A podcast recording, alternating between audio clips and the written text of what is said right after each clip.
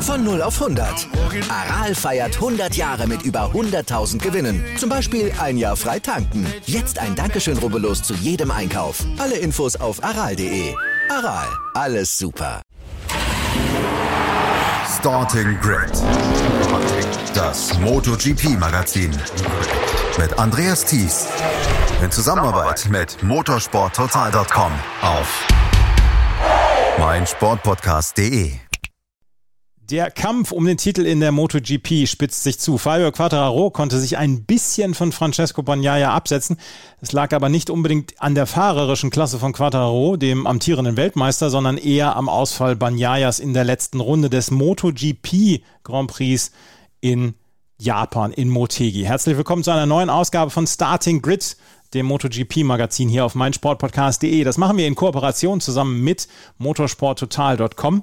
Und von motorsporttotal.com begrüße ich den Redakteur Gerald Dirnbeck. Hallo Gerald. Hallo, Servus. Heute zu zweit. Alina ist nicht dabei, Alina Stahn ist nicht dabei und auch Juliane Ziegengers ist nicht dabei. Da hoffen wir, dass die beim nächsten Mal wieder mit dabei sein können. Aber wir müssen natürlich über dieses Rennen sprechen und das, wir müssen über das letzte Wochenende sprechen, weil es hat sich einiges getan in der MotoGP.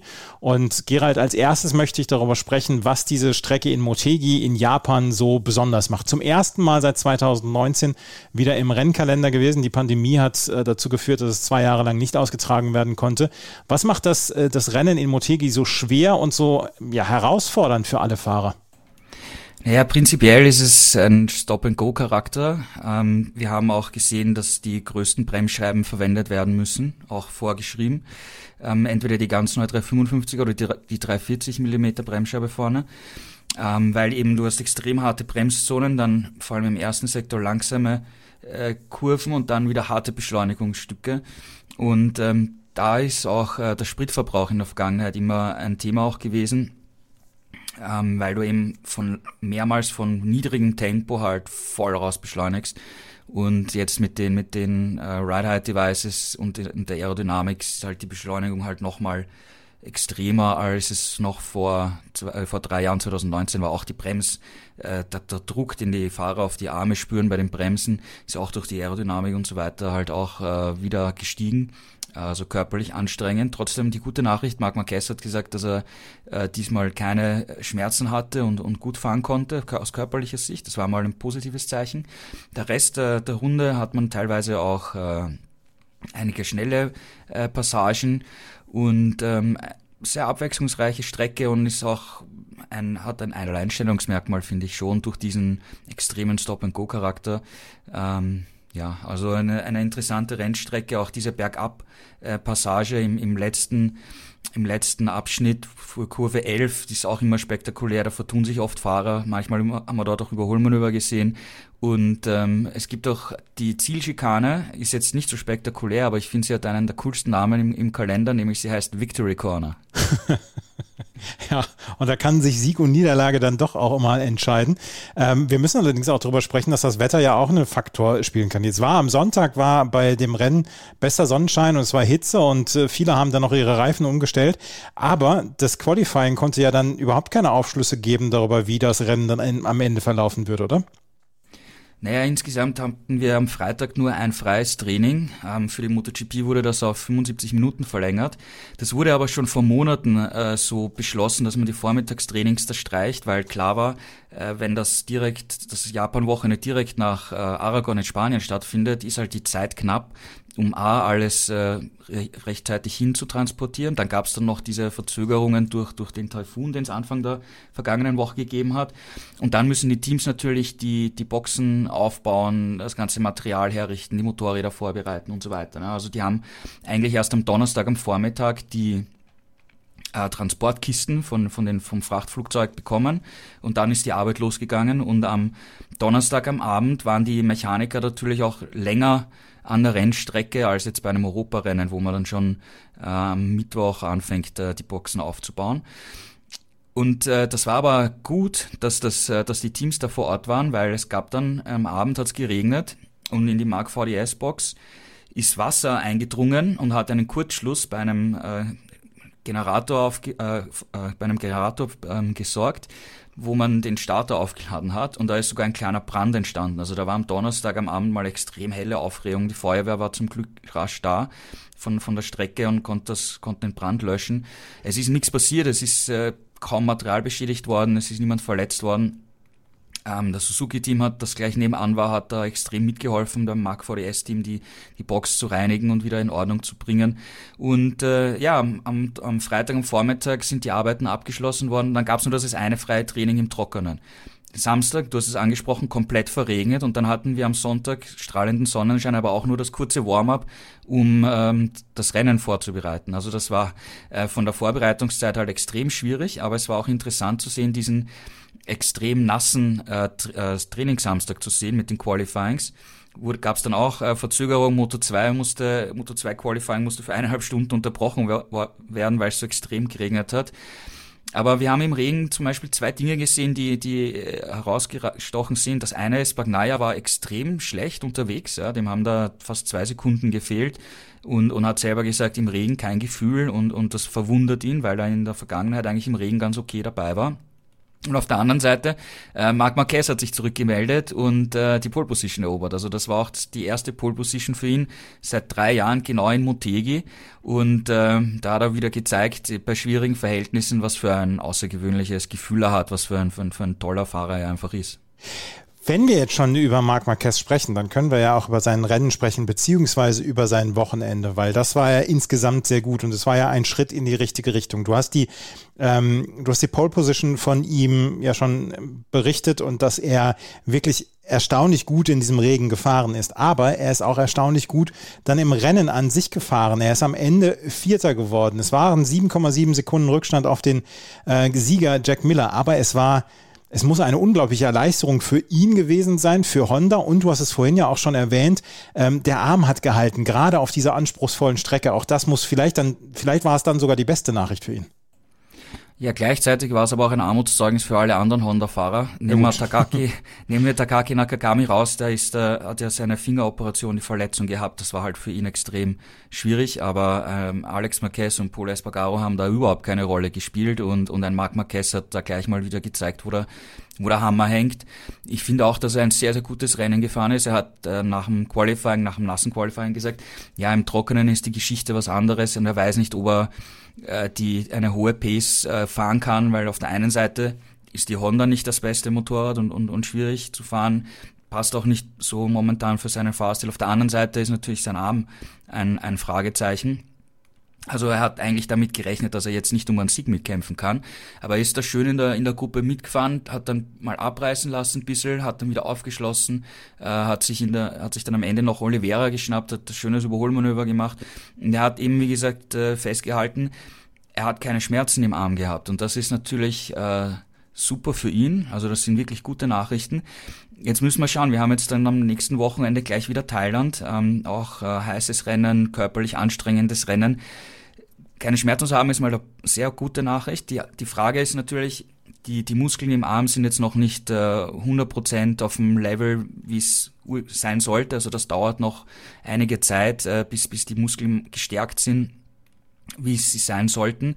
Und da ist dann nach Thailand natürlich die Frage, wird er im Arm müde oder nicht? Also das wird auch interessant sein, weil eben diese Belastungen so unmittelbar hintereinander sind, die Rennen, wie es ihm dann gehen wird. Aber es, es sieht alles momentan nach einem guten, guten Schritt aus und, und da kann er sicher sicher zufrieden sein mit seinem gesamten Wochenende. Es ist ja dann auch interessant zu erfahren, wie es dann ihm jetzt nach ein paar Tagen geht. Und jetzt ist Gott sei Dank dann auch eine zwei Wochen Pause zwischen zwei Rennen, bis bevor wir nach Thailand dann ähm, rüberfahren. Aber nein, äh, Thailand, Thailand ist schon nächstes Wochenende. Äh, Entschuldigung, Thailand ist nächstes Wochenende. Ja, ja, genau. Deswegen meinte ich ja, wir haben jetzt zwei Rennen direkt hintereinander, weil in Misano ist er das Rennen nicht gefahren, wo es nach der ersten Runde vorbei war. Also das war kein Belastungstest für, für den Arm. Und da werden wir jetzt sehen, wie es nach zwei Rennen hintereinander halt mit, mit dem Arm sein wird. Honda auf jeden Fall kann sich auch glücklich schätzen, dass sie dieses Wochenende hatten und für sie war es dann ja auch mal eine, ein Schritt in die richtige Richtung. Da, man fragt sich dann ja schon, lag das jetzt nur an Marc Marquez? Lag es dann daran, dass die Honda insgesamt besser ähm, beim Inmotegi ja, funktioniert hat. Paul Espargaro auf Platz 12, Alex Marquez auf Platz 13. Woran lag es? Äh, konnten, konnte Honda dann denn wenigstens was rausziehen? Naja, die anderen Honda-Fahrer sind eigentlich so, wo sie, wo sie eigentlich immer sind, ja, wo, irgendwo außerhalb der Top Ten. Also da, da, da ist es einfach Marc Marquez der bessere Fahrer, weil er, ich meine, er ist, er ist in Misano zurückgekommen und er war in den Trainings schon äh, deutlich vor, vor seinen Markenkollegen. Also das zeigt einfach, was er für ein außergewöhnliches Talent ist und, und die anderen eben nicht auf so einem Niveau sind wie er, ganz klar. Ja, ähm, Honda auf jeden Fall am Ende mit dem Platz 4 von Marc Marquez und ähm, gut bedient auf Platz 12, wie gesagt, Paul Espargaro und Alex Marquez auf Platz 13. Wir können aber davon ausgehen, dass Marc Marquez jetzt die Saison zu Ende fährt, oder? Ich denke schon, ja. Also ich glaube nicht, dass es, dass er dann sagt, äh, er hört auf oder legt eine Pause ein. Wie gesagt, es wird interessant sein, wie es ihm nach Thailand geht, aber dann ist wieder eine Erholungspause. Und danach, glaube ich, wird er die Saison auf jeden Fall zu Ende fahren. Marc Marquez also hier am Ende auf Platz 4 und Honda ist ähm, ja endlich mal wieder in den vorderen Rängen gewesen und kann vielleicht auf diesem Ergebnis aufbauen. Kommen wir zum Sieger und das ist kein alter Bekannter auf dem Siegertreppchen gewesen. Jack Miller hat nämlich dieses Rennen gewonnen und Gerald, ja, die Ducati scheint im Moment die stärkste Maschine in, ja, im, im gesamten, in der gesamten MotoGP zu sein, aber dass Jack Miller so ein Rennen so gewinnt, und so deutlich und so souverän, damit konnte nicht gerechnet werden, oder? Ja, wir haben ja oft gesehen, dass Miller in der Anfangsphase im, im Spitzenfeld mitfährt und dann nachher passiert was oder er fällt zurück und wird dann halt oft dann nur so Vierter, Fünfter, Sechster. Ja. Und äh, am ersten Blick könnte man ja fast meinen, dass äh, Bagnaia mit dem Helm äh, und Millers Motorrad gefahren ist und Miller mit Bagnaias äh, Motorrad gefahren ist und das verkorkste Wochenende gehabt hat. Es war komplett umgedreht. Ja? Also wo wir jetzt in den vergangenen Wochen so extrem starke, souveräne Leistungen von Bagnaia gesehen haben, hat das Miller umgesetzt und Bagnaia hat auf der anderen Seite das verkorkste Wochenende. Also ist schon, schon witzig, wie sich diese Rolle da plötzlich komplett umgedreht hat zwischen den beiden Fahrern. Und man muss sagen, ich glaube, das ist äh, einer seiner besten Rennen gewesen oder, oder vielleicht sein großartigster Sieg überhaupt. Wir erinnern uns, es war jetzt sein vierter Sieg, er hat zweimal im Regen gewonnen, was natürlich auch außergewöhnlich toll ist, ja, und er ist ein, ein starker Regenfahrer.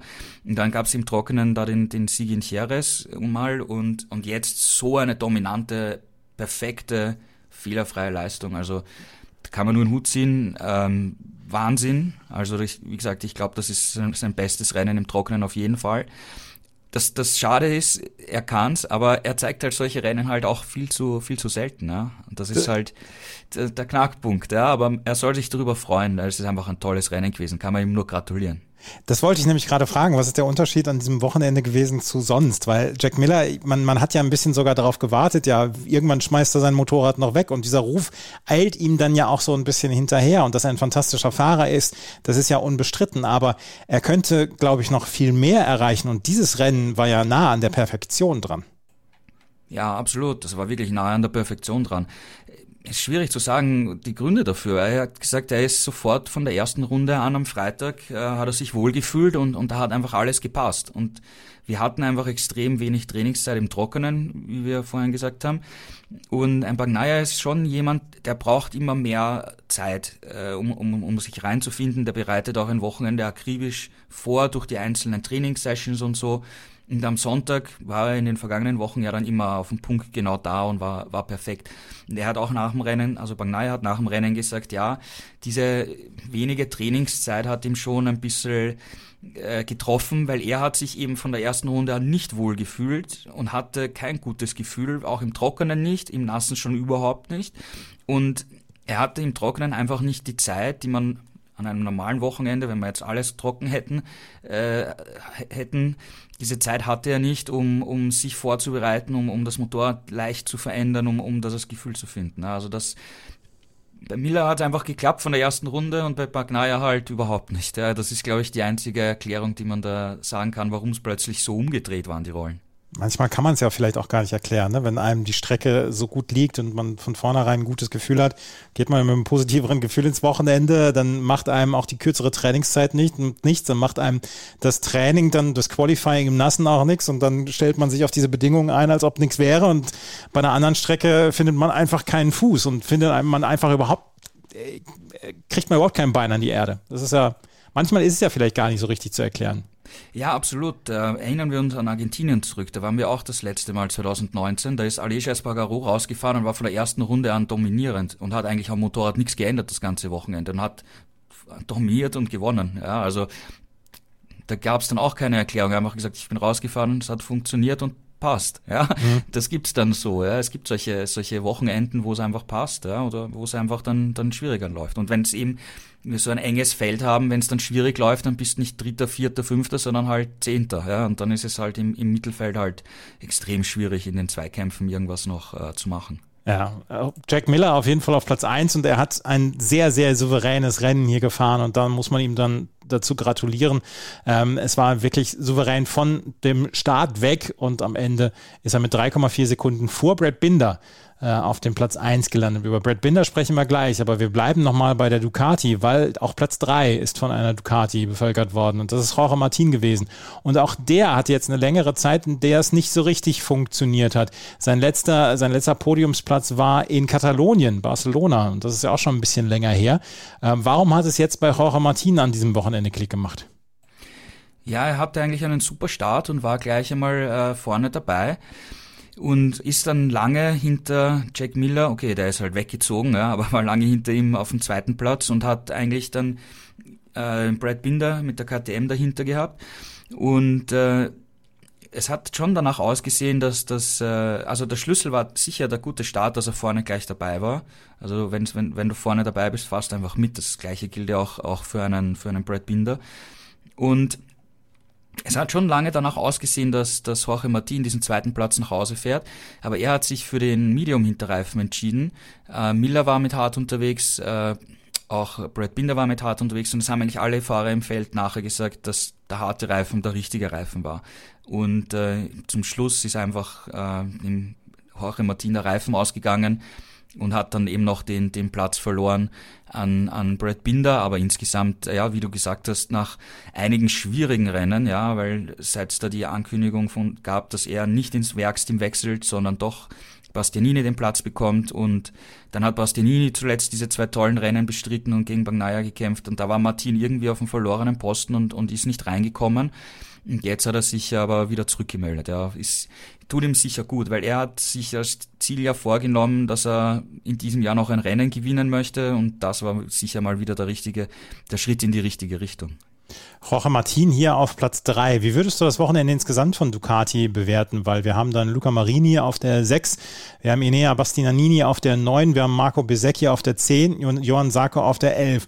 Die größte Nachricht war dann ja schon, dass das Francesco Bagnaia in der letzten Runde dann ausgefallen ist. Ähm, war das ein Fehler von Francesco Bagnaia? Ähm, hättest du ihm da zu etwas anderem geraten? Gut, hinterher weiß man es immer besser. Also also ich war mir nicht sicher, also ich habe, also er hatte dann in der Schlussphase aufgeschlossen wieder auf Quattro und ich habe mir gedacht, okay, er wird sicher noch versuchen, ihn, ihn zu überholen, aber das hat dann immer einfach gedauert und dann kam die letzte Runde und dann war ich, war ich mir nicht sicher, ob, ob das noch, noch klappen wird, ja, ob man da ein, ein sagen wir Harakiri-Überholmanöver oder so startet. Aber er hat gesagt, er hat eigentlich im, im Kopf gehabt, dass er ähm, hier was probieren möchte und, und Quattro attackieren möchte, weil er hat eigentlich gedacht, davor fährt Vinales und an den möchte er auch noch so nah wie möglich rankommen, falls, falls Vinales einen Fehler macht. Also er hat da äh, Big Picture, Big, Big Points äh, gedacht im Kopf. Ja, weil er zu dem Zeitpunkt ist er auf dem neunten Platz gewesen und er wollte jetzt nicht nur einen Punkt gut machen, sondern im Idealfall äh, noch einen Punkt aufholen, ja, auf, auf äh, Quattro. Er hat dann aber selber gesagt, im Nachhinein, er war zu überambitioniert. Das, das war sein, sein Fehler, ganz klar, ähm, dass er das in der letzten Runde noch weggeschmissen hat. Aber er meinte halt insgesamt gesehen, er hat das ganze Wochenende Schwierigkeiten gehabt. Er hatte ähm, Probleme mit der Traktion am, am Kurvenausgang, damit war die Beschleunigung nicht gut. Ähm, wie er da in der Gruppe gefahren ist, eben das ganze Rennen, war äh, Druck im Vorderreifen einfach zu, zu hoch, ist zu hoch gestiegen, hat dann teilweise auch abre kurz abreißen lassen müssen oder daneben fahren müssen, damit sich der Vorderreifen wieder abkühlt. Dadurch ist er auf der Bremse jetzt nicht so optimal, obwohl er sagt, es war schon stark auf der Bremse, aber es ist halt dann nicht perfekt, wenn der, wenn der Vorderreifen einfach, einfach zu, zu heiß wird. Ähm, also er war in einer insgesamt schwierigen Situation und hat selber gesagt, ja, er hätte eigentlich hinter Quattro ins Ziel fahren müssen. Das wäre schlauer gewesen. Ähm, ja, ähm, es ist wieder ein Fehler gewesen. Es ist jetzt ein fünfter Ausfall in diesem Jahr. Zum Vergleich dazu hat Quattro nur zwei. Und es war insgesamt gesehen, auch mit allen Trainings und so weiter zusammengerechnet, der zwölfte Sturz von Bagnaia in diesem Jahr. Quattro hat fünf. Ähm, jetzt liegt er 18 Punkte hinten. Also die Statistik ist für Quattro doch weltmeisterlicher, als es, als es von Bagnaia ist. Ähm, trotzdem, ich, ich, ich finde trotzdem, dass Bagnaia nach wie vor gute Chancen hat auf den WM-Titel, weil du siehst, äh, Quattro ist, hat's halt auf bestimmten Strecken halt schwierig, selber Akzente im Rennen zu setzen. Er kann halt kaum überholen. Und auf der anderen Seite ist Ducati einfach mannschaftlich so stark auf, aufgestellt. Also wenn Bagnaia es wieder schafft, aufs Podium zu kommen, okay, jetzt hat er mal ein schlechtes nach so vielen tollen Rennen. Wenn er es wieder schafft, aufs Podium zu kommen, dann sind dann vielleicht sogar auch wieder zwei, drei andere Ducati-Fahrer oder die Aprilia oder auch eine KTM zwischen ihm und, und äh, Quattraro und dann kann er auch relativ schnell wieder Punkte aufholen. Für Quattro ist es natürlich schwierig, aber okay, er hat jetzt wieder ein, ein Polster von 18 Punkten Thailand ist eine Strecke, die ihm liegt. Jetzt schauen wir mal, ob er dort äh, von, mit seiner Yamaha, die ja eben schwierig ist und, und zu langsam ist äh, auf, der, auf der Geraden, ob er da Akzente setzen kann oder, oder auch wieder in einer passiven Rolle ist. Ja, das werden wir abwarten müssen. Es ist ja insgesamt eine, eine schwierige Geschichte. Begreift man noch an in der letzten Runde etc. Francesco Bagnaia, vielleicht werden wir in unserem Jahresrückblick dann nochmal auf dieses Rennen zurückschauen. Ja, es ist, wenn du, wenn du, wenn du hernimmst, äh, Bagnaia ist da in, in Barcelona unschuldig in einen Startunfall verwickelt geworden, gewesen. Mhm. Ja, also sagen wir, den einen Ausfall kann man unter Anführungszeichen aus sein, wegstreichen, weil es nicht sein Fehler war, aber klar, die Punkte fehlen. Aber sonst hat er einfach vier Ausfälle, die ja eigentlich selbst verschuldet waren. Ja, und das ist halt schon viel. Wenn du, wenn wir jetzt sagen, er wäre in diesen vier Rennen ins Ziel gekommen, dann wird die WM auch anders ausschauen. Und so können wir uns jetzt, so wie es jetzt momentan ist, können wir uns vielleicht wirklich darauf freuen, dass wir beim Saisonfinale drei Fahrer haben, die noch Weltmeister werden können. Wenn Bagnaia nicht so viele Böcke geschossen hat in diesem Jahr, dann wäre die WM vielleicht schon fast entschieden beim nächsten oder vorletzten, beim nächsten oder übernächsten Rennen. Ja. Mhm. Also für, für uns, ja, ist es ja, bleibt es ja spannend bis zum Schluss. Das ist ja, ist ja nicht negativ, ja, von außen äh, zu äh, betrachten. Ich, ich werde mich garantiert nicht beschweren, aber wie gesagt, das könnte am Ende, es könnten es die acht Punkte sein, die den Weltmeister vom zweiten dann trennen und und äh, wir werden sehen. Es sind noch vier Rennen vor uns und äh, wir werden in ein paar Wochen wissen, wer denn der MotoGP-Weltmeister ist. Besser so als in den letzten Jahren, wo es, Marc Marquez. Es wäre, es wäre, es wäre dann lustig, wenn, wenn Bagnaia die WM um fünf Punkte oder vier Punkte verlieren würde, weil dann würden alle sagen, die würden alle auf das, äh, auf das Aragon-Rennen blicken und sagen, warum hat der Bastianini gewinnen dürfen? Ja. ja. Aber schauen wir mal, schauen wir mal, wie es, wie es ausgeht am Ende. Ja, ja auf jeden Fall Fabio Quattararo äh, ist auf Platz eins gewesen und über Yamaha und über die anderen Teams, vor allen Dingen auch die KTM, müssen wir dann gleich noch sprechen hier bei Starting Grid, dem MotoGP-Magazin auf meinsportpodcast.de, was wir in Kooperation mit motorsporttotal.com machen.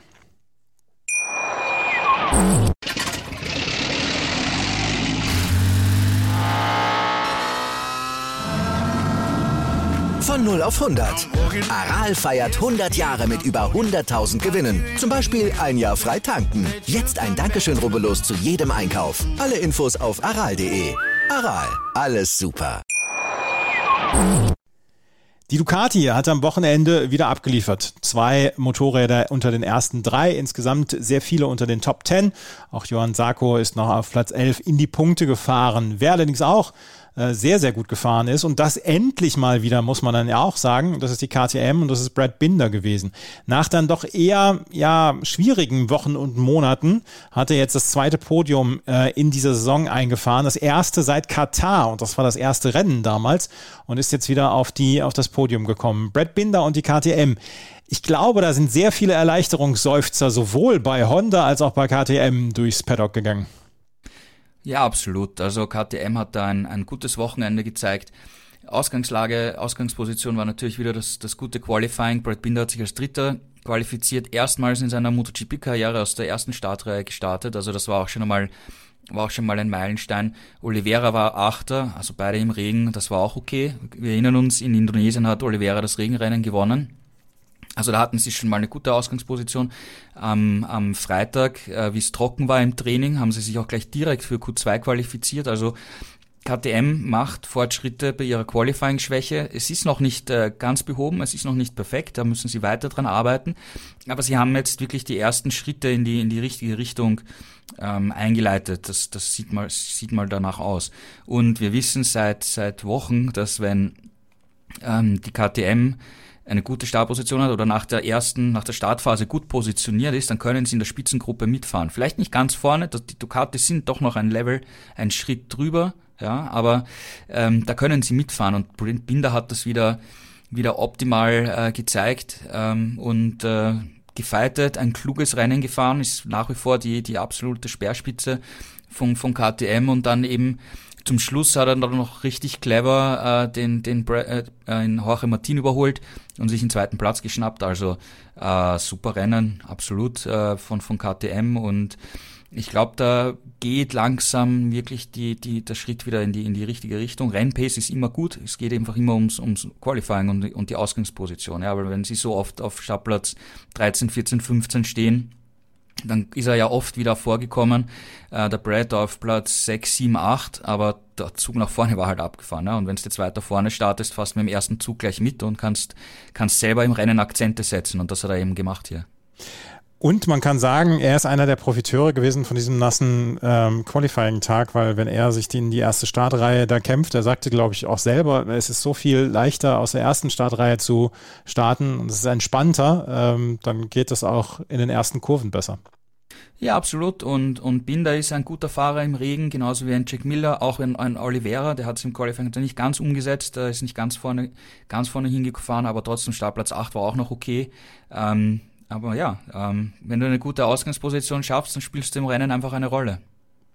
Auf der KTM hat Brad Binder hier den zweiten Platz eingefahren. Miguel Oliveira auf der 5. Das ist ja auch nicht zu unterschätzen. Ralf Fernandes und Remy Gardner haben am Ende die äh, Plätze in den Punkten verfehlt. Aber da können wir auch nochmal gerade drüber sprechen. Auch Miguel Oliveira ist so ein bisschen eher aus der Versenkung wieder aufgetaucht. Der hat ja nämlich auch schwierige letzte Wochen und ist sein bestes Ergebnis äh, seit Portugal, ne? seit Portimao.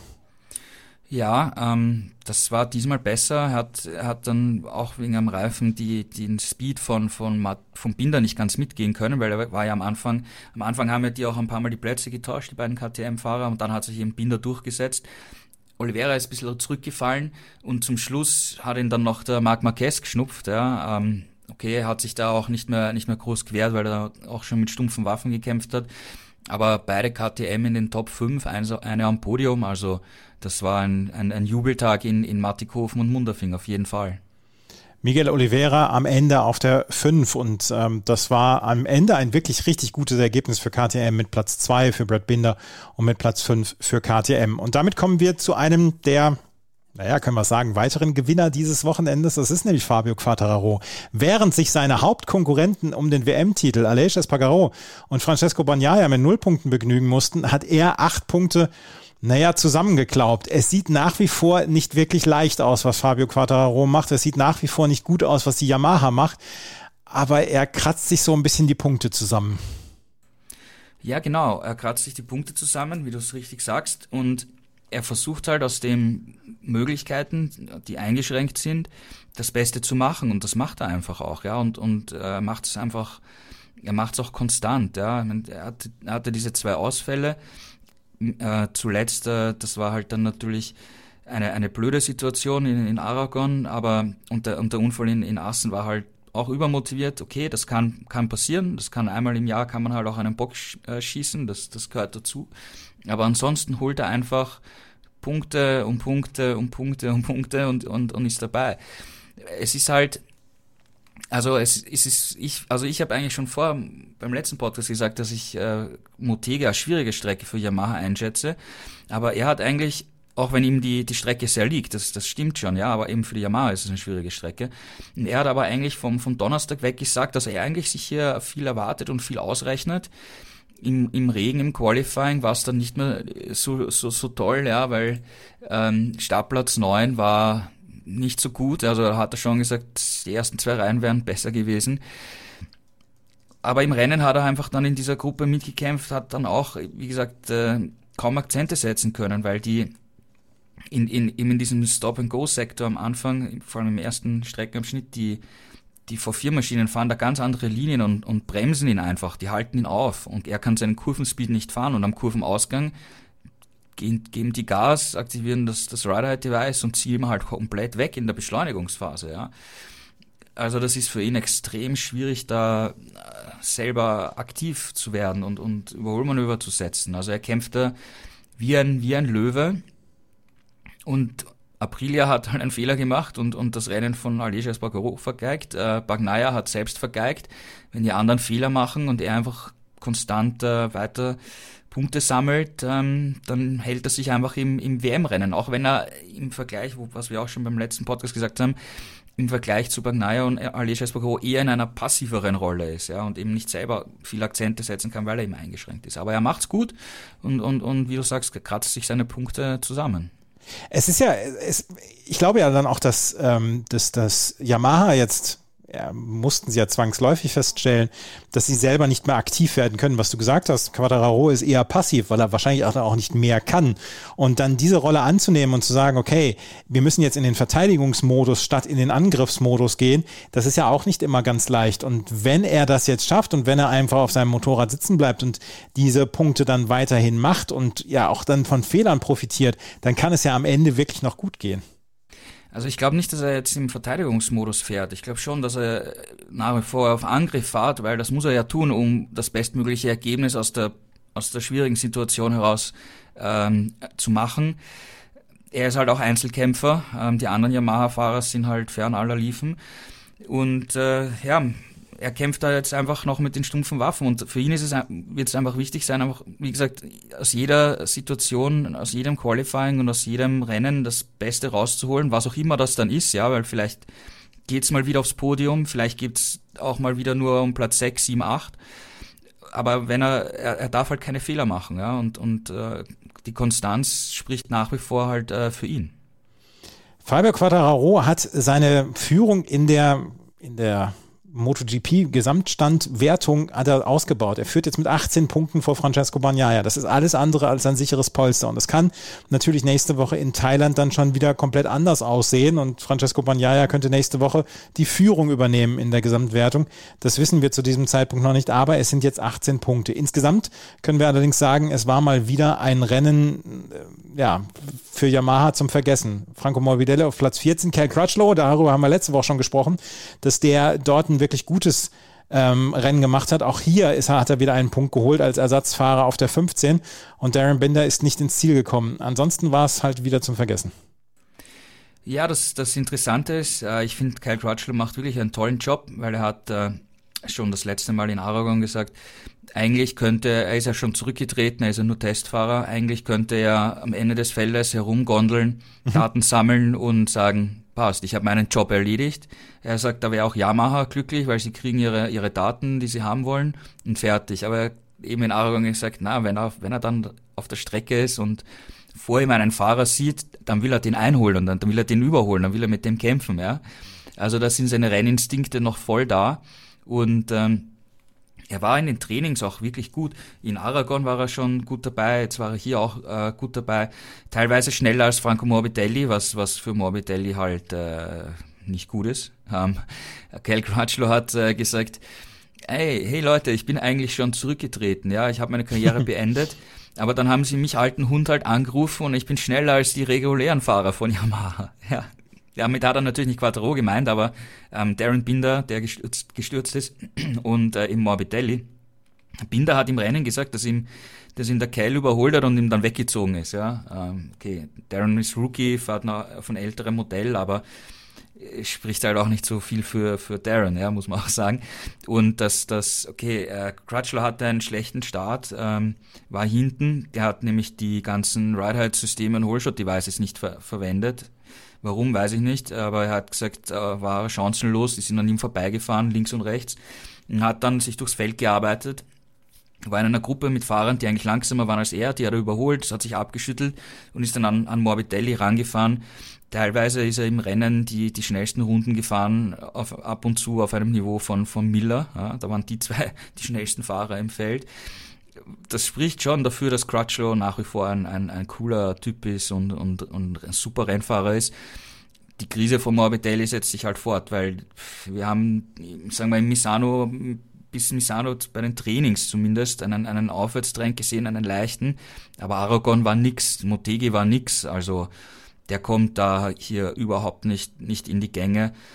Im nächsten Jahr ähm, hat Yamaha ja das Motorrad doch deutlich überarbeitet. Der Motor soll stärker sein. Beim Misano-Test, äh, nach dem Misano-Rennen, haben ja Morbidelli und äh, Quattro das Motorrad äh, getestet. Beide waren sehr optimistisch, sehr, sehr positiv äh, vom ersten Eindruck. Die Frage ist halt, das, das werden wir aber erst im nächsten Jahr sehen, kommt Morbidelli dann mit der Charakteristik besser zurecht oder nicht? Ja, weil er hat Vertrag für nächstes Jahr, klar. Äh, Yamaha ist loyal und äh, sagt, das steht außer Diskussion, dass wir, dass wir jetzt äh, mit, mit ihm nicht weitermachen. Also der ist fix gesetzt. Nur wenn er im nächsten Jahr genauso hinterherfährt und Quattro um einen WM-Titel kämpft oder um, um Rennsiege vorne, dann muss sich Yamaha irgendwann auch, auch was überlegen. Ja, mhm. es ist es ist äh, wirklich wirklich seltsam, weil Morbidelli hat halt Quattro bremst halt, der hat einen eigenen Bremsstil und kann damit dann aber auch mehr Kurvenspeed fahren als die anderen Yamaha-Fahrer. Ein Dovizioso ist daran gescheitert, sich umzustellen. Er hat gesagt, okay, für eine Runde geht's vielleicht, aber das war's.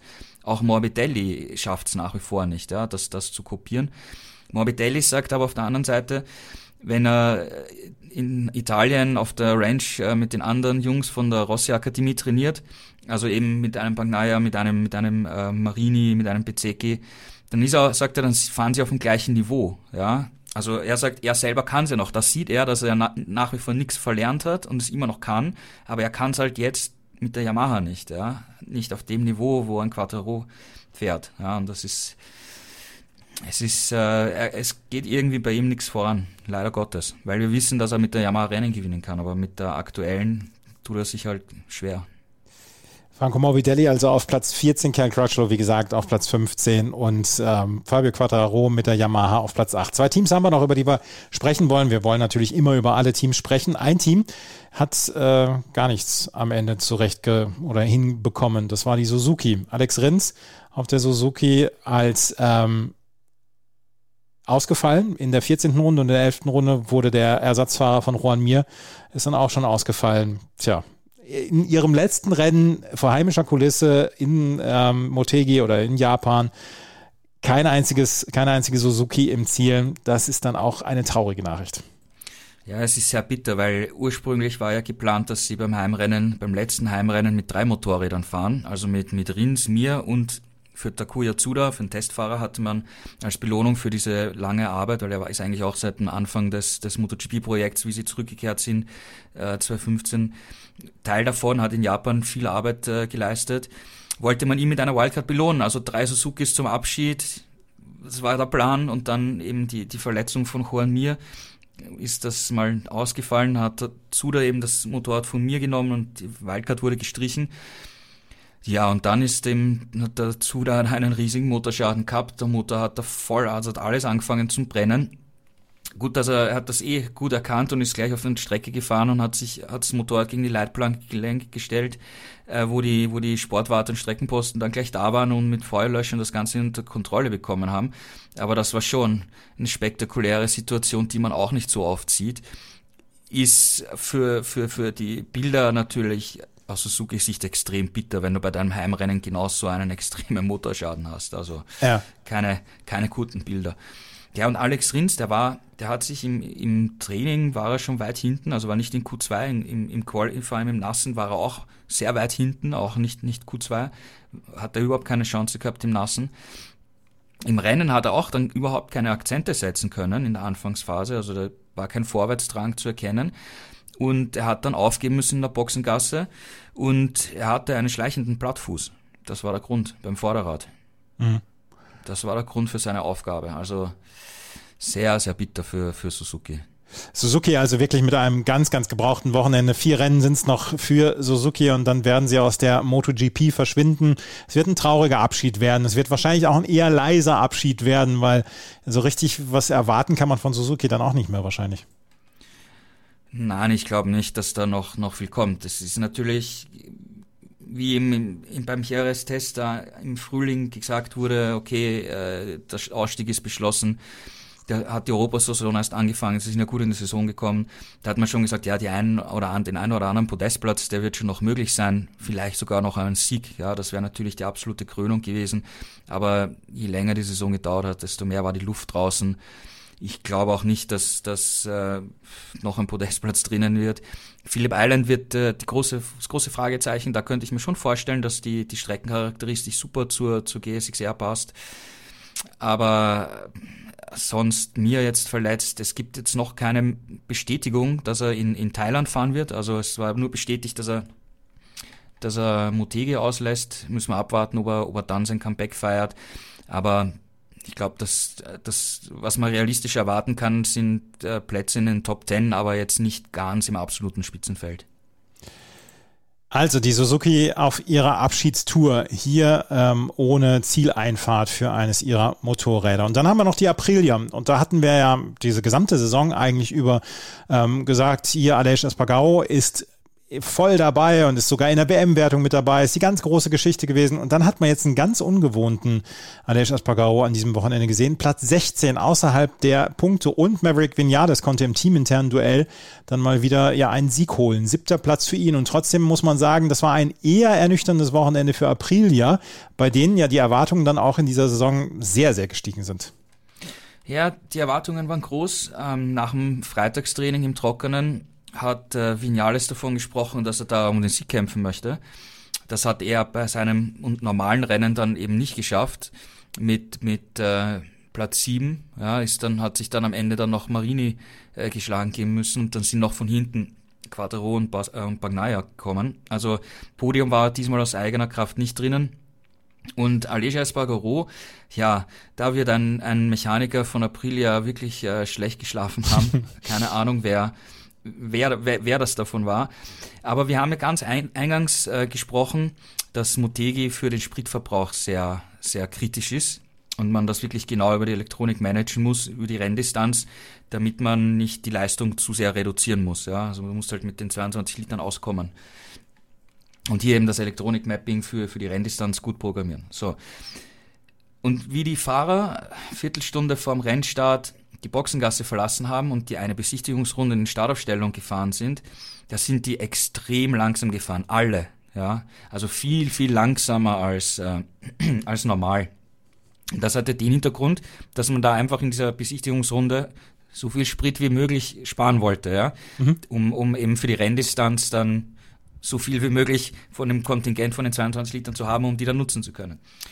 Und da ist es so, da gibt es ein ein Spritspar-Mapping, Eco-Mapping, hat Alicia Spagaro das genannt. Da ist die Geschwindigkeit auf 100 kmh beschränkt und die Drehzahl auf 5000 Umdrehungen. Und die, die jetzigen Motoren, die drehen zwischen 18 und 20.000 Umdrehungen pro Minute, ja. Also wirklich komplett runtergeregelt. Gut. Alles kein Problem. Er steht in der Startaufstellung, will die Aufwärmrunde beginnen und merkt in der Aufwärmrunde, dass dieses dieses Eco-Programm noch aktiv ist. Und er hat versucht in der Aufwärmrunde dieses Eco-Programm zu deaktivieren und in sein normales Mapping für, für den Rennstart und für die erste Rennphase äh, zu kommen, weil später im Rennen wird er meistens auf ein zweites Mapping geschaltet, um, um den Hinterreifen mehr zu schonen, ähm, ein bisschen die Leistung zu reduzieren. Aber er konnte in der Aufwärmrunde dieses Eco-Mapping nicht deaktivieren ist dadurch nach der Aufwärmrunde an die Box gefahren, ist aufs zweite Motorrad gesprungen und ja, dem Feld hinterhergehetzt. Ja. Er hat nachher gesagt, ja, ein Mechaniker hat einfach in der Startaufstellung vergessen, seinen Job zu machen und dieses Mapping zu deaktivieren. Ja. Deswegen, also menschlicher Fehler. Er hat gesagt, okay, es ist, wir sind ein Team, wir gewinnen gemeinsam, wir verlieren gemeinsam. Es war für ihn, also er ist in dem Feld hinterhergehetzt. Ähm, hat sich da auch durchgearbeitet. Das, das Problem war, an seinem ursprünglichen Motorrad fürs Rennen war der harte Hinterreifen montiert. Und der war, wie wir auch Anfang der Sendung gesagt haben, der richtige Rennreifen an diesem Sonntag. Aber am anderen Motorrad war das, war der weiche Hinterreifen montiert und er hat gesagt, mit dem kann er überhaupt nicht fahren. Das hat überhaupt nicht gepasst. Also da war er auch einmal extrem gehandicapt. Ist noch vorgekommen. Er hat gesagt, er hat gehofft, dass vielleicht irgendwo eine rote Flagge oder so rauskommt, wie der Motorplatzer bei der Suzuki von Zuda war. Und falls da Öl oder so auf der Strecke gewesen wäre, dann hätte es dann wahrscheinlich eine rote Flagge gegeben und hätte, dann hätte er wieder eine Chance gehabt. Ja. Aber so ist die rote Flagge nicht gekommen. Und er hat dann den, den letzten WM-Punkt, den den Crutchlow geholt hat, um, um wie viel, um sechs Sekunden sechs verpasst. Sekunden, ja. Sechs mhm. Sekunden, ja. Also die Aufholjagd war okay. Aber er hat gesagt, es ärgert ihn am meisten äh, die Tatsache, dass sie eine Chance ausgelassen haben, weil er, er ist der Meinung, dass er hier auf alle Fälle ums Podium hätte kämpfen können und vielleicht sogar um, um den Sieg mit Miller. Aber auf jeden Fall da vorne in der, in der ersten Gruppe oder wäre vielleicht Zweiter geworden hinter Miller oder so. Ja? Und da hätte er aus, aus da hätte er einen Akzent gesetzt und hätte, selbst wenn es Bagnai ins Ziel gekommen wäre und den, den Fehler nicht gemacht hätte, hätte er Quattro und Bagnaia in Schach gehalten, ihnen aus eigener Kraft Punkte weggenommen. Und er hat ganz klar gesagt, das ärgert ihm am aller, allermeisten, weil es ist nicht einfach, äh, schneller zu sein als äh, Quattro und Bagnaia und an dem Tag war es und mit einem harten Reifen, wenn das optimal gewesen wäre alles. Und das, die Chance haben sie einfach wegen einem blöden Fehler ausgelassen. Also das hat ihn, das hat ihn, hat ihn geärgert, aber er sagt, okay, wir, wie gesagt, wir sind ein Team, wir gewinnen zusammen, wir verlieren zusammen. Sein Ziel ist es nach wie vor, äh, um Rennen zu gewinnen und, und äh, für April den WM-Titel äh, zu holen. Das hat er ganz klar nach dem Rennen gesagt, dass das ist das, was er möchte und er denkt jetzt die nächsten Tage nur daran, wie er in Thailand das Rennen gewinnen kann. Das ist sein Plan. Schauen wir, ob es aufgeht. Nach vorne schauen ist ja nie äh, ein Fehler und äh, etwas zurückzulassen ist ja nie ein Fehler und trotzdem Ach, diese Punkte. Äh, hätte er, also das ist jetzt auch eine, eine natürlich äh, hypothetische Frage, aber hätte er was geändert, wäre er auf dem Motorrad sitzen geblieben? Hm, was meinst du? Auf dem ursprünglichen? Ja. Naja, er hat, konnte den, den Modus nicht aktivieren, dann wäre er die ganze Zeit 100 km/h gefahren. Ach so, gut. das bringt nichts. Ja, also umschalten wäre nicht mehr gewesen oder wäre nicht mehr möglich er hat, Er hat es nicht geschafft. Also ja. ich, weiß, ich weiß nicht, wie das programmiert ist, keine Ahnung, ja. Aber er hat gesagt, er hat alles probiert, an allen Knöpfen gedrückt und er konnte es nicht deaktivieren. Ja. Und damit blieb ihm nichts anderes übrig, als an die Box zu fahren und das zweite Bike zu holen. Ja.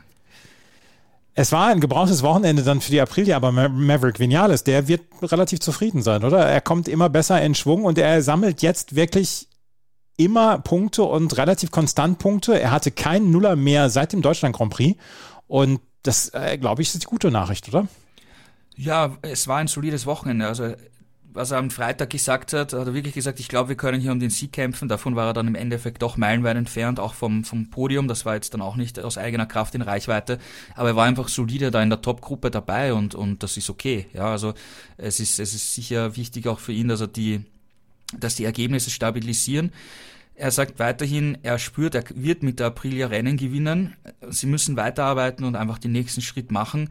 Aber wenn die Kurve weiter so, so nach oben zeigt, dann, dann, und er sich da im Spitzenfeld in den Top 6, 7 wirklich etabliert, Woche für Woche, Rennen für Rennen, verschiedene Rennstrecken eben, dann, dann ist das nur ein, nur ein gutes, gutes Zeichen. Und ich verweise da auch nochmal auf, auf Phillip Island. Das ist eine Strecke, die könnte April ja auch sehr gut liegen. Ich weiß, wir haben jetzt schon mehrere Kandidaten, die auf Phillip Island gut sein werden, aber Vinales war dort in der Vergangenheit äh, mit der Suzuki schon super stark, mit der Yamaha super stark. Also das wäre vielleicht so ein Rennen, wo man ihn auf, auf dem Zettel haben kann, als, als einen von drei, vier, fünf äh, Sieganwärtern. Aprilia fährt auch nach Thailand und das Rennen findet nächste Woche statt. Und dann werden wir nächste Woche natürlich bei Starting Grid darüber sprechen, ob Aprilia, ob Aleix Espargaro wieder ein gutes Rennen abgeliefert hat und ob sie dann in der Gesamtwertung wieder Punkte gut machen konnten auf Fabio Quattararo und Francesco Bagnaia. In der Gesamtwertung der MotoGP führt Fabio Quattararo mit 219 Punkten, dahinter Francesco Bagnaia 201 und Aleix Espargaro mit 194 Punkten auf Platz 3. Enea Bastianini hat auch die Chance nicht nutzen können, noch nicht sich näher näher ranzusagen.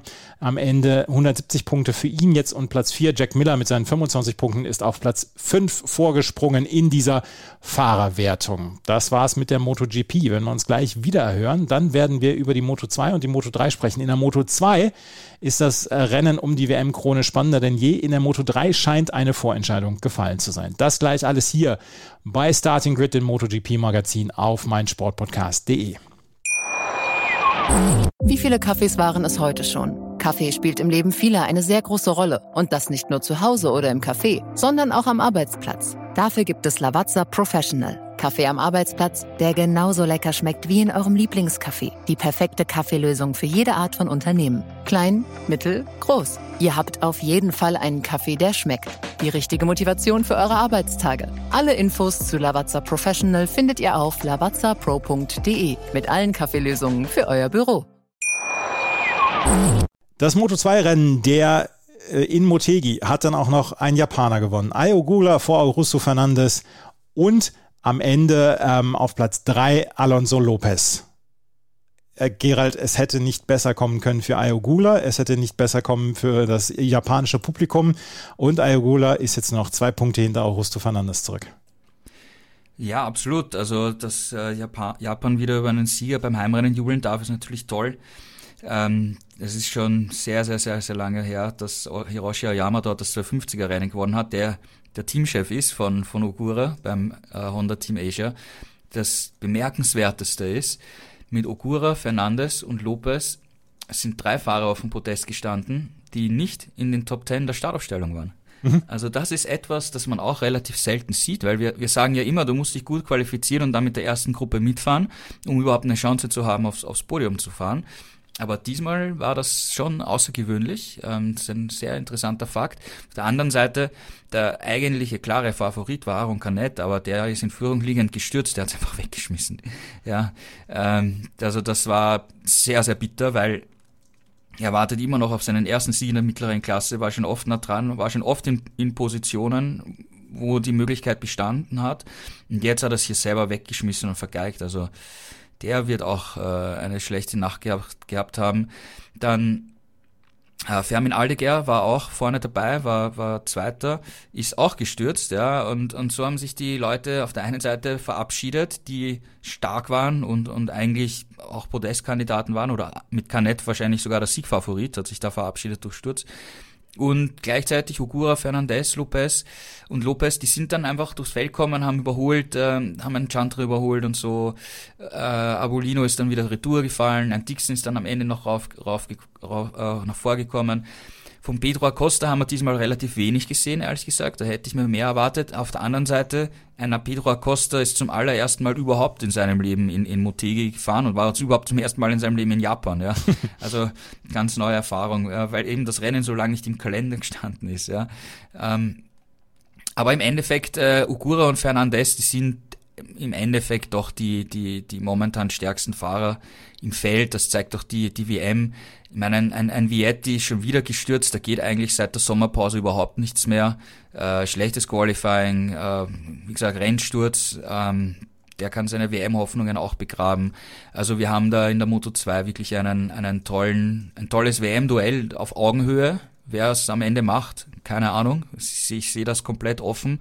Und vielleicht wird sich auch erst dann in Valencia entscheiden, wenn die im direkten Duell miteinander kämpfen. Ja, also das wäre schon noch ein cooler, cooler Abschluss ja, in der Moto 2. Es ist ja auch insgesamt, du hast es gesagt, jetzt Ayogula 1,1 Sekunden vor Augusto Fernandes und beide trennen zwei, Sekunden, zwei Plätze, zwei Punkte in der Fahrerwertung und ansonsten sind sie vor dem Feld und es, es ist im Moment so dieser Unterschied. Ayogula hat 60 Punkte Vorsprung fast vor Aaron Canet auf Platz 3, der hier dann auch wieder einen Nuller gehabt hat. Celestino Vietti auch mit einem Nuller. Sie separieren sich ja komplett vom Feld, die beiden.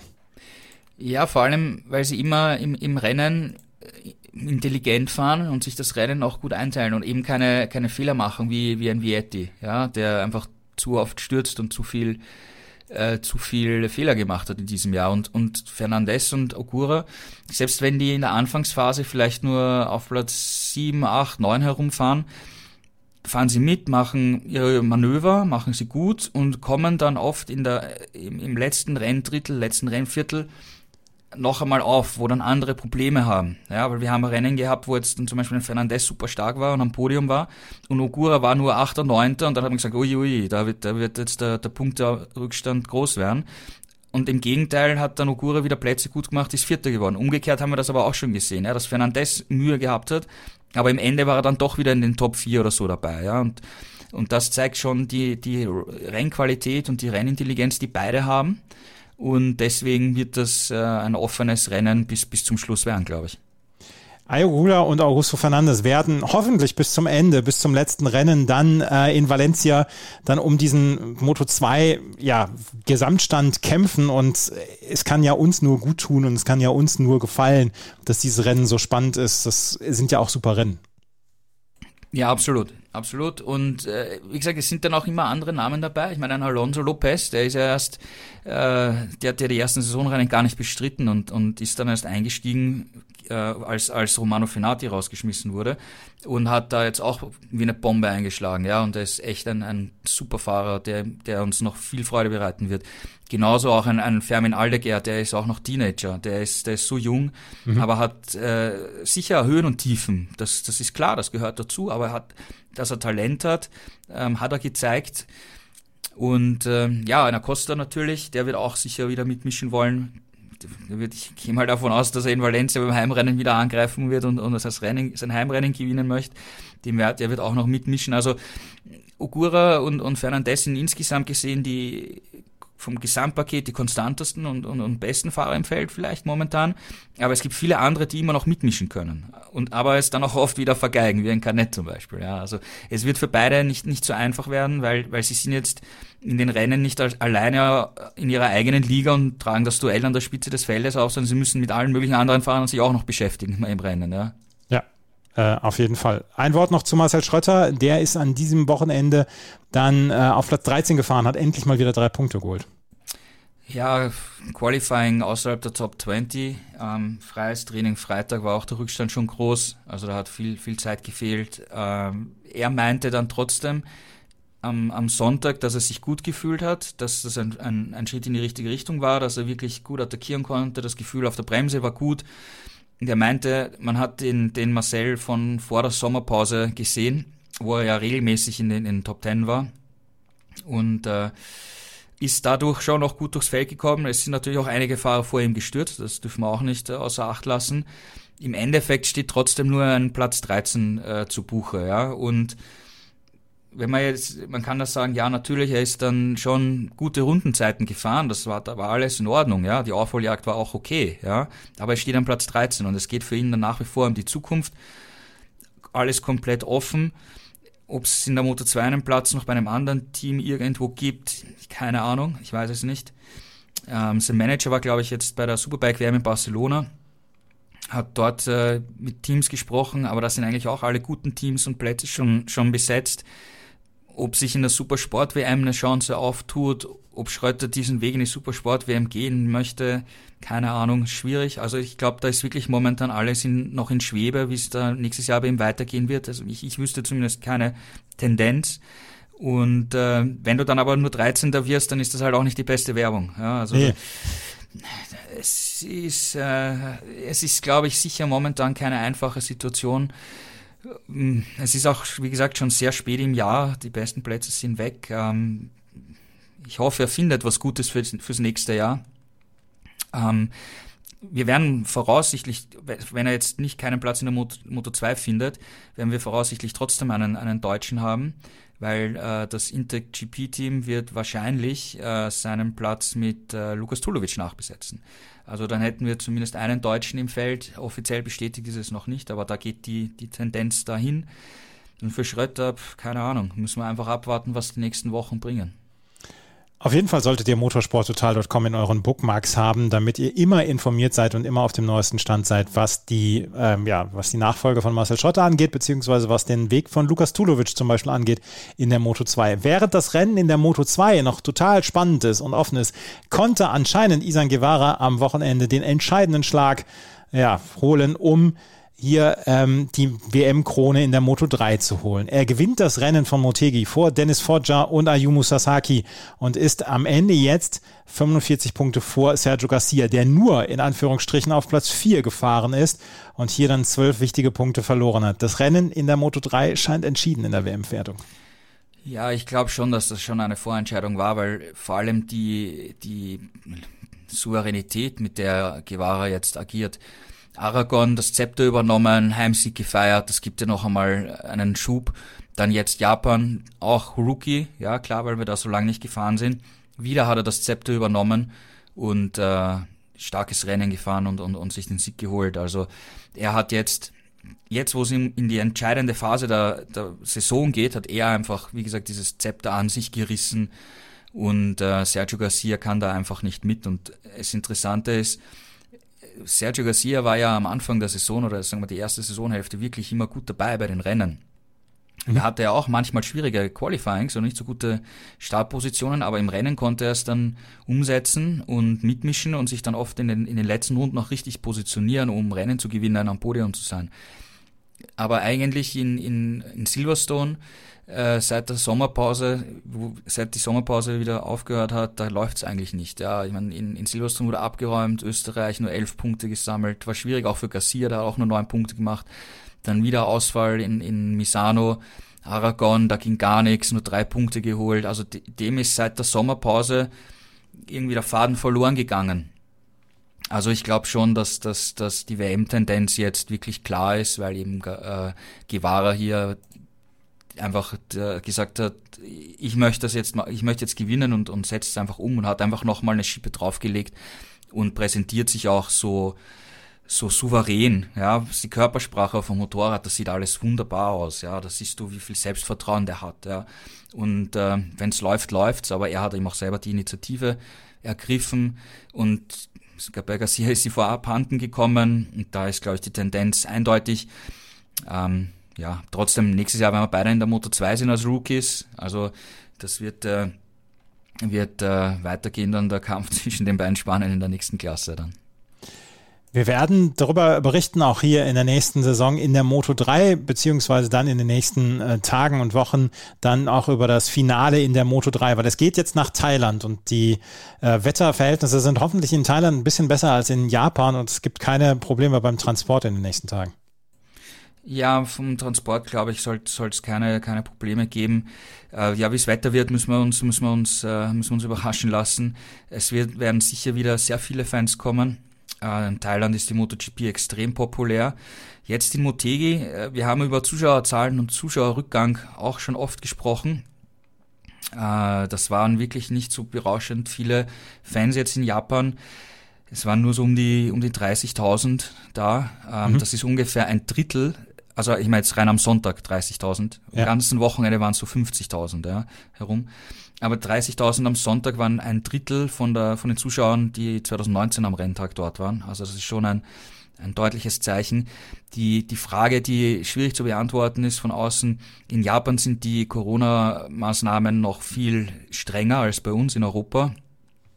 Es gab keine Zuschauerbeschränkung, soweit ich weiß, aber zum Beispiel im Fahrerlager musste wieder überall Maske getragen werden und so. Ähm, das ist bei den Europarennen ja überhaupt nicht mehr der Fall gewesen. Also da ist, ist es in Japan viel strenger und ob das einen, einen, einen Einfluss hatte, dass dann doch nicht so viele Fans hingekommen sind und gesagt haben, lassen wir das Jahr vielleicht noch aus und, und gehen wir nächstes Jahr wieder hin. Das, das kann man von außen nicht beurteilen. Thailand ist immer ein Zuschauermagnet gewesen in den vergangenen Jahren. Da gehe ich davon aus, dass wieder die Tribünen voll sein werden und, und die, die MotoGP-Stars gefeiert werden. Somkya Chandra wird da auch gefeiert, oder? Ja, absolut. Und äh, wie gesagt, äh, mit, mit, äh, mit Ayokura haben wir jetzt einen Japaner, der vorne dabei ist. Chandra hat in Indonesien das Rennen gewonnen, ist natürlich in, in, in seiner Heimat ein, ein Riesenstar und äh, wird da natürlich die volle Unterstützung haben, aber natürlich auch den Druck haben. Er will natürlich auch aufs Podium oder gewinnen und äh, bin gespannt, wie er, wie er sich, wie er mit dem Druck auch umgehen wird, ja, und wie er sich da präsentieren wird vom, vom heimischen Publikum, weil eben durch seinen Sieg ist er dort jetzt ein Star und da wird von ihm natürlich auch einiges erwartet. Wir werden sehen. Nächste Woche am äh, Sonntag gibt es das Rennen und am Sonntag äh, ist das Rennen der MotoGP morgens um 10 Uhr. Wann ist Moto 2 und Moto 3? Ähm, ja, davor. Ich habe den Zeitplan auch noch nicht ganz genau im Kopf. Äh, musst du nachschauen. Das schaue ich jetzt gerade nach. Moto 2 fährt um 8.20 Uhr und dann fährt die Moto 3 um 7 Uhr das nächste Woche. Und dann werden wir nächste Woche natürlich in einer neuen Ausgabe von Starting Grid, dem MotoGP-Magazin, in Zusammenarbeit mit motorsporttotal.com darüber sprechen, wie das Rennen ausgefallen ist und ob Fabio Quattararo vielleicht seine Führung behalten kann oder ob Francesco Bagnaia und oder Aleix Espargaro hier Plätze aufholen konnten, Schrägstrich Punkte aufholen könnten. Das war es mit der neuen Ausgabe. Vielen Dank, Gerald, für deine Zeit. Vielen Dank und bis zum nächsten Mal. Wenn euch das gefällt, was wir machen, freuen wir uns über Bewertungen, Rezensionen auf Spotify und iTunes. Auf jeden Fall, wie gesagt, bookmarkt euch motorsporttotal.com und dann hören wir uns nächste Woche wieder hier bei Starting Grid auf meinsportpodcast.de. Vielen Dank fürs Zuhören. Bis zum nächsten Mal. Auf Wiederhören.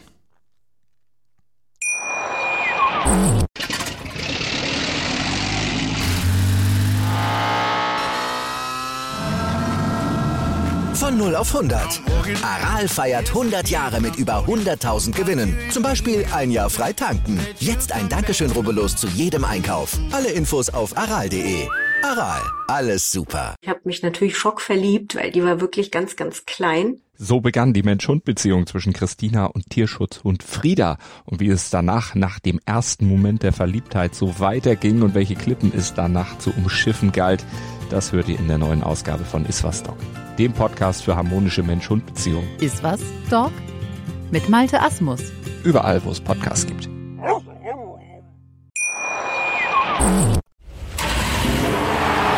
Starting Grid. Das MotoGP-Magazin. Mit Andreas Thies. In Zusammenarbeit mit motorsporttotal.com auf meinsportpodcast.de.